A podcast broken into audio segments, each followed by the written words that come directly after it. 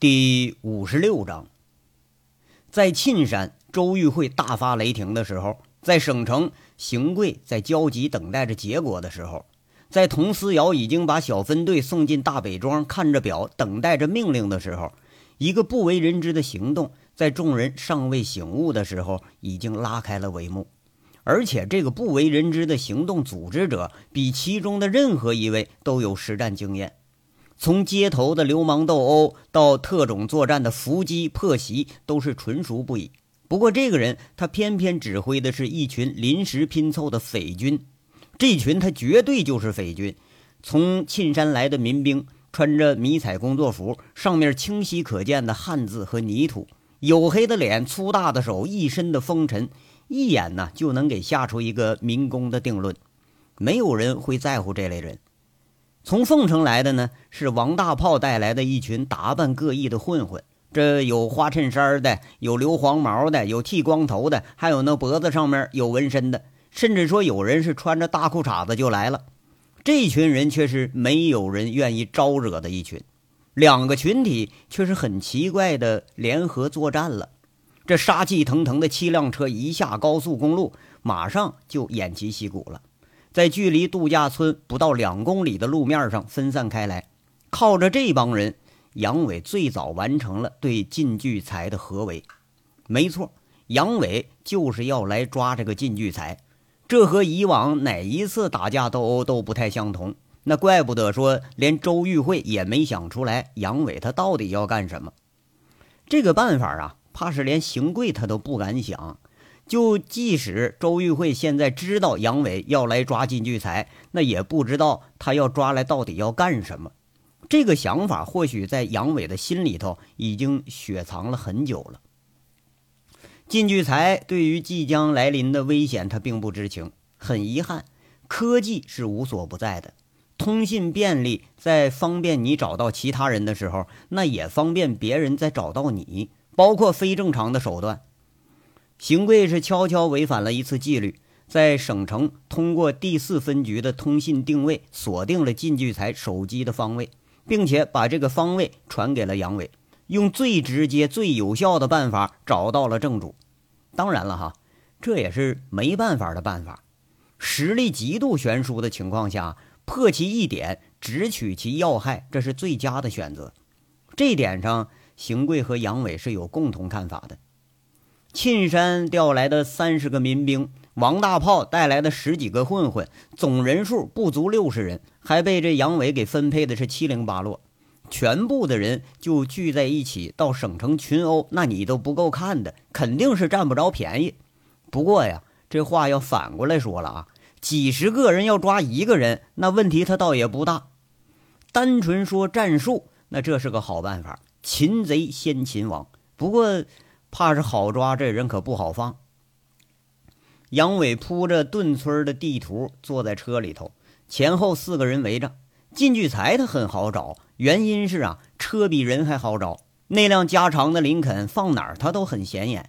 况且呀，像他这种身份的人，根本就不需要隐藏行迹。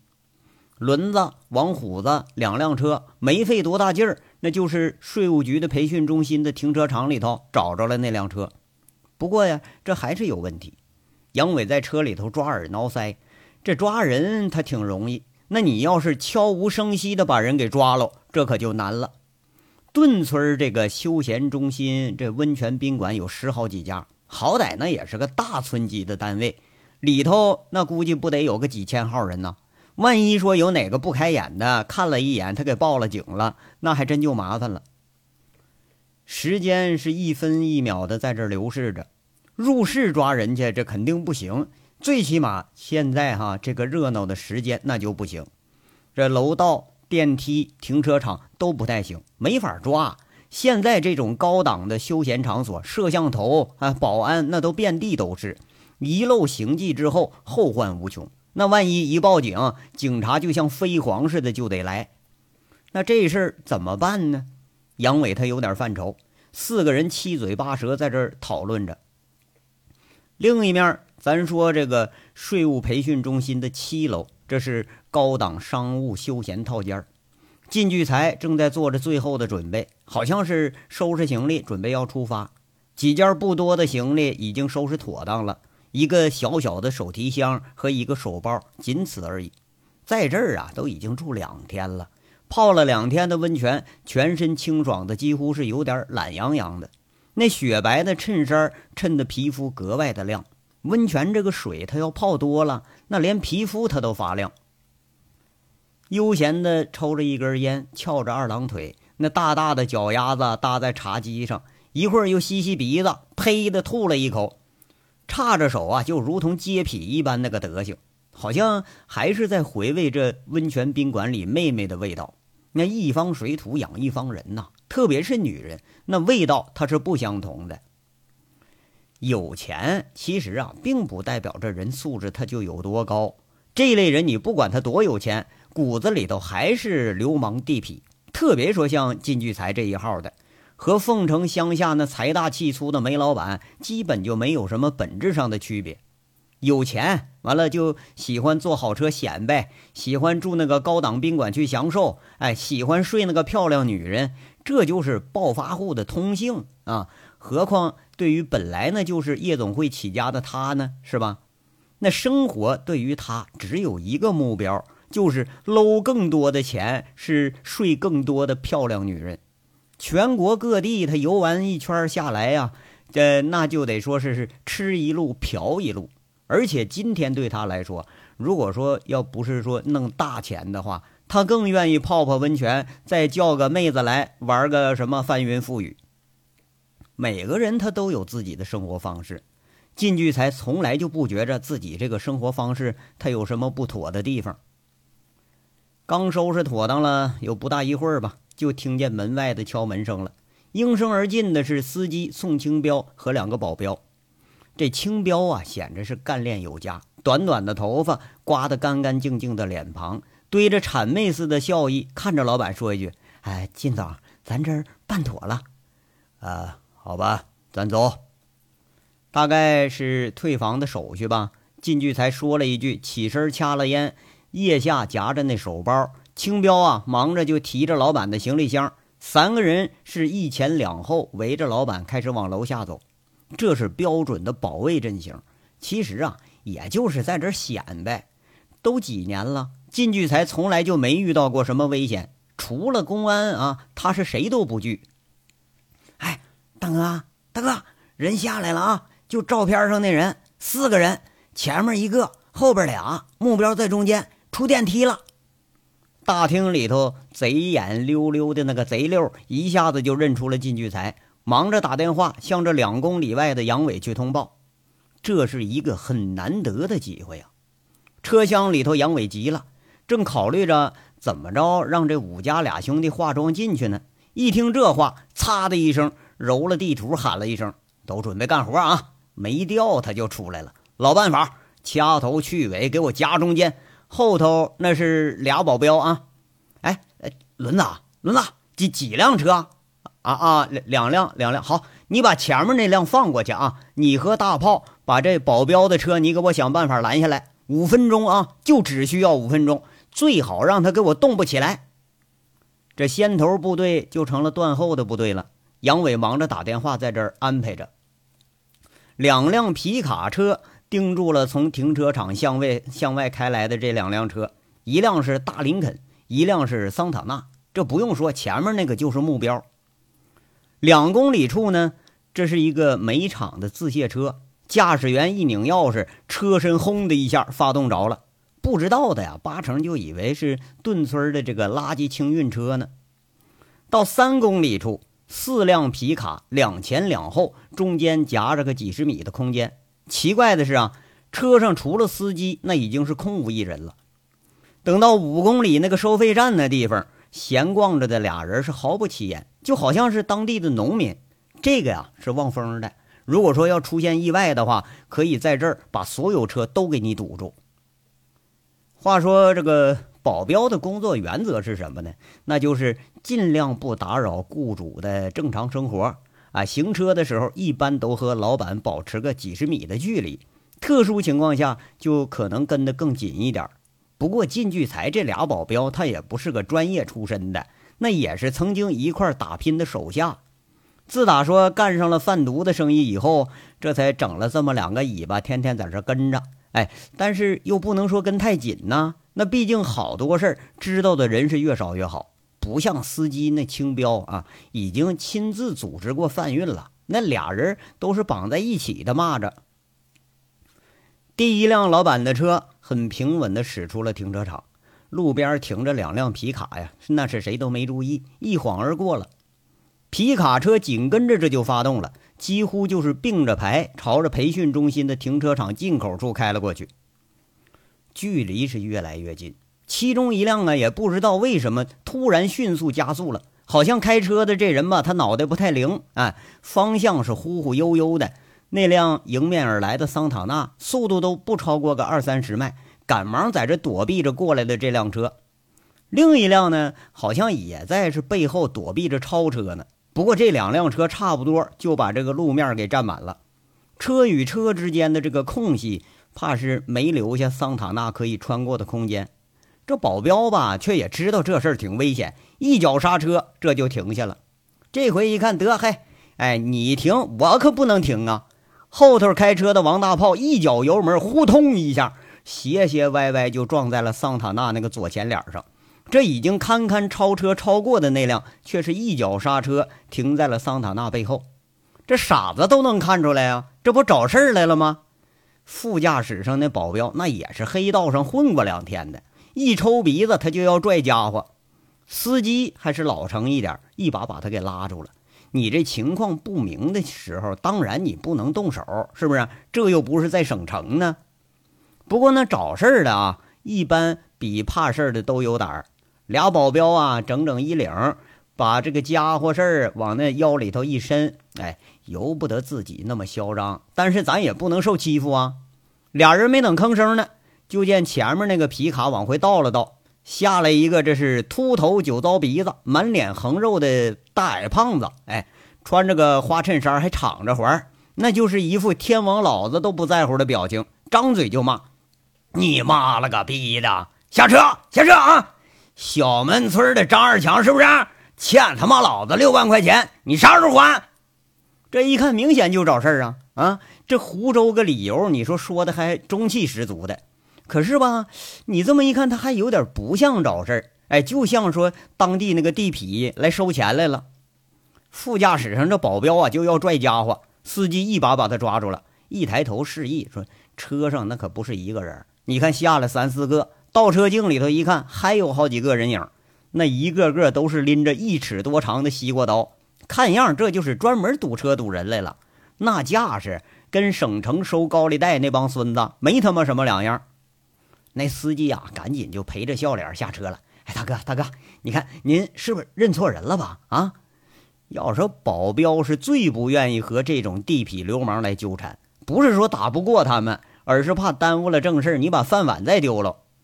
嗯，那不能啊。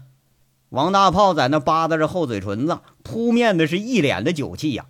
凑上来那司机啊，忙不迭在这躲。王大炮在那看他看半天，这才回头，像个傻子似的，一愣：“哎呀，哎，我看这也长得不像张二强啊！哎，这小子你看怎么长得跟个当鸭子的似的呢？是不是啊？喂，大哥，大哥，是不是他们呢？要不咱先把车给扣了得了？对对对对，扣扣人扣人，让他拿钱。”这一群混球啊，有光头的，有纹身的，有染着红毛绿毛的，这高矮胖瘦都不一样。哎，饶是这俩保镖，他见多识广，也给是雷的不轻啊。忙不迭就陪着说好话，好像是自己把人家给撞了似的。那黑社会他好歹是得讲几分道理，是吧？这帮混混那根本就不知道什么玩意儿叫道理。哎呀，哎，错了啊，错了错了，这不是认错人了？操！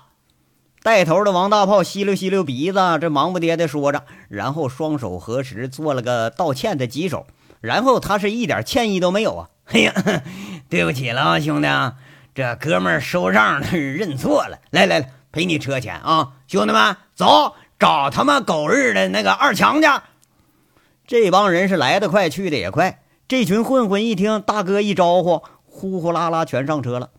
这两辆一前一后，朝着顿村村外就开了过去了。那个解释的保镖，他是一嘴的苦味啊！看着一群流氓是呼啸而去，却也没敢拦这么多人呢。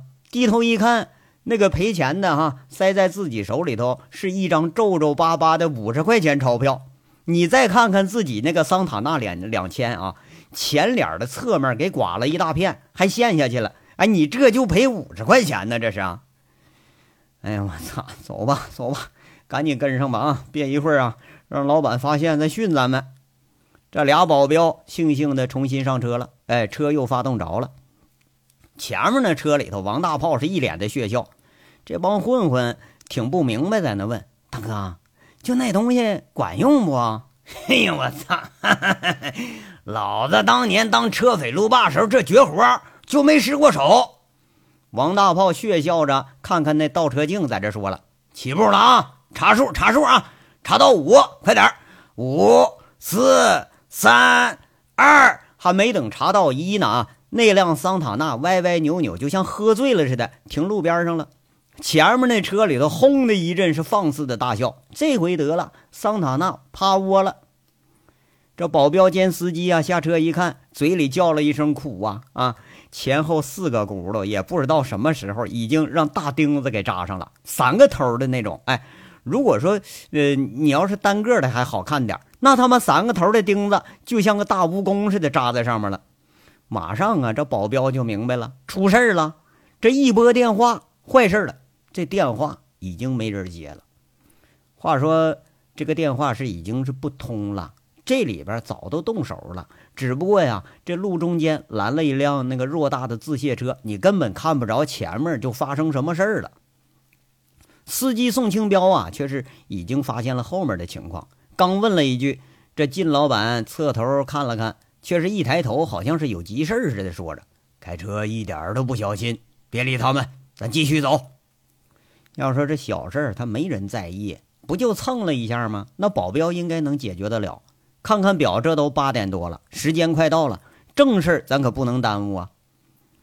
这辆林肯呐，刚刚行驶进了包围圈，后面的自卸卡车悄无声息的就横在路上了。就这么一来，前面你看不着后面，后面他也顾不上前面，而且即使说有其他的车，那也给拦下来了。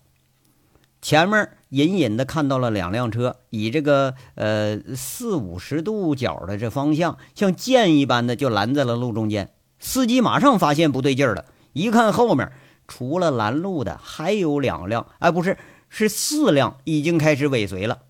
妈的，给我冲过去！靳聚才猛地想起来这事儿有点不对劲儿了，俩眼瞪着，心跳骤然加速，他喊了一声。青标，这司机同志是一咬牙，一脚油门，刚加速几秒钟，猛地看着一幕心惊胆战的情景：前方十几米，一个矮胖子一挥手，那路面下面蹭蹭蹭伸出来几根长短不一的木头来。再一细看，这微亮的天色，还有人往路中间扔着大小不一的石头筷子。司机猛地一惊，一脚刹车。这路面啊，你要是强冲。除了车毁，那就是人亡。这个险他谁也不敢冒。金涛，快走快走，有人埋伏！司机青彪顺手就拔出车座子下面藏的手枪，一搭保险，下车拉着老板就开始往路沿外面跑。这地方啊，绿化不错，路两旁全都是小树林跑进去这人你可就不好找了。靳聚财就这阵势，他还真就没经历过。手里紧紧地夹着手包，被青彪拽着就往小树林里跑。撒网！这一声斥喝，一张偌大的网是从天而降。小树林子里头却是早已经埋伏了好几个人了。宋青彪还没等明白过来呢，持枪的手一疼，下意识左手握着右手，枪却没脱手。定睛一看，却是手背上已经扎了寸许长的短弩，那黑黝黝的弩尾兀自还在那儿晃着呢。这撒网、出弩、埋伏几乎是同时就起来了。两个人刚一愣神的功夫，前后左右已经冲出来了十几个人。一条枪管啊，足有得两米长的那个大土铳，直接就顶着靳聚财的脑袋。宋清标弯着腰，那枪还没等抬起来呢，脑后就觉着重重的一痛，当时就失去知觉了。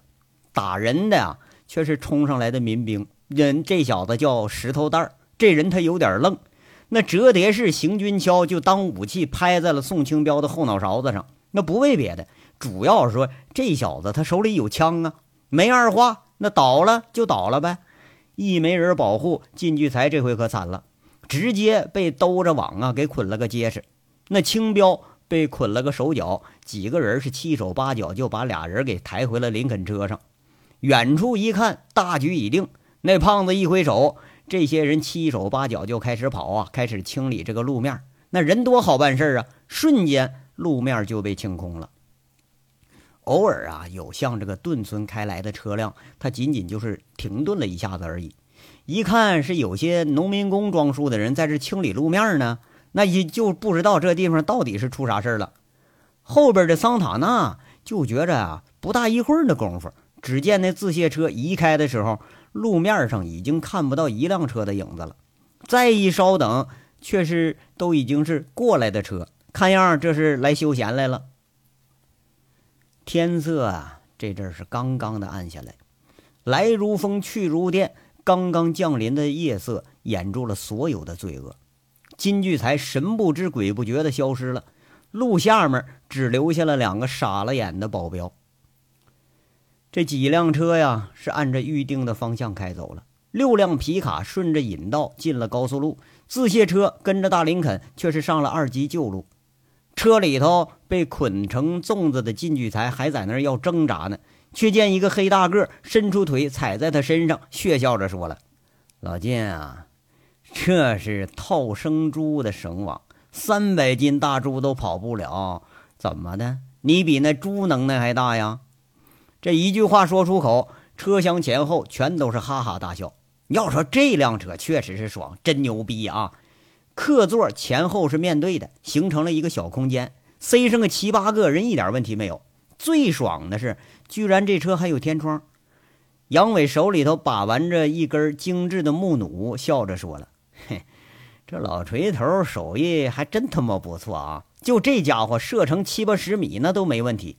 哎，那那那个前面的，把天窗开开，把音乐给我放上。这开车的是轮子，哎，副驾驶上是贼溜。”后头坐着小五兄弟和这个金刚，王虎子随着这一群民兵啊，坐在大卡车翻斗里头，正在那数着脑袋发烟呢。一听金聚财手机响了，杨伟看了看，直接来了个拔电池。这动作一示意，俩小五比谁都明白，七手八脚在靳聚财和宋清标身上是乱摸一气，手机、钱包、手链、手表、腰带，乱七八糟给摸了一堆，动作一样。先是拆手机电池，手机居然是有三部，一部比一部看着都漂亮。六啊，前面那个定位拆了吗？把信号源断了啊！再摸摸那个还有手机没有啊？哎呀，有拆了，深圳产的，一年多前的定位太老套了，现在谁都不知道这车在哪儿了。要说这好车上啊，它都有定位器，哎，这东西当然你得先拆了。俩偷车贼干这活那是无比的熟悉，而且第第第一次说开这么好的车呀，俩人比骑在美女身上他还兴奋。杨伟这才低下头，顺手在腰后把枪给拔出来了，吹吹枪口，踹踹已经被打晕的宋清标，摸摸这鼻息没事儿，这才放心了。又透过这个绳网看看一脸这不知道发绿还是发白的这个靳聚财，靳聚财这才知道有点害怕了。心跳的说着：“你们，你们到底是什么人？那你说呢？”杨伟拉了个长音儿，挺玩味的说着。靳聚财这才有点心虚了：“兄弟，不管你是哪条道上的，我靳聚财有的是钱，你说个数，我立马给你办了。别别别别整这事儿啊！”杨伟笑着往前凑了凑：“嘿呀，哼，这还挺爽快呀。那个金总啊。”那您说说呗，就您这身肉值多少钱呢？我我我，靳聚才一下子就给噎住了。杨伟和几个混球又是哈哈大笑。三辆车行驶了将近有一个小时，已经就出了省城境内了。刚进山区这公路上，就见路边上有两堆火，这是约定好的信号。车一停，那一脸猥琐的张老三和高高大大的秦三河迎上来了。杨伟侧着头问一句：“那帐篷都支好了？呃，好，好，好，好了。这俩人在这答应。行了，咱们安营扎寨啊！杨伟笑着下来，几个人抬着金聚财和宋清标就下了路了。一眨眼，消失在了青纱帐里头。足足得走了有五分钟的路啊，才到河边一块空地。那上不见路，前后也不见人烟。金刚指挥着几个人已经在这儿把帐篷搭好了。看来呀，杨伟在前一天晚上已经做了全面的布置。这个地方选的是很随机，怕是连杨伟自己都不知道这地方叫什么名。来来来，那个快点给拖过来啊！先给他打蒙他，省着一会儿开刀时候他妈乱叫唤。杨伟在这吩咐着，哎，吩咐着被捆的那个金聚财，他就有点可心惊肉跳了，差点大小便失禁。这他妈杀人，难道说跟杀猪似的？这还没等来得及想呢，刚解开绳网，脖子后面伸出一条粗壮的手臂，死死勒住他的前颈，捂着嘴巴。金聚财就觉着是昏昏沉沉的，渐渐的就失去了知觉。没多长时间，就听到了临时扎好的帐篷里头砰砰两声枪响。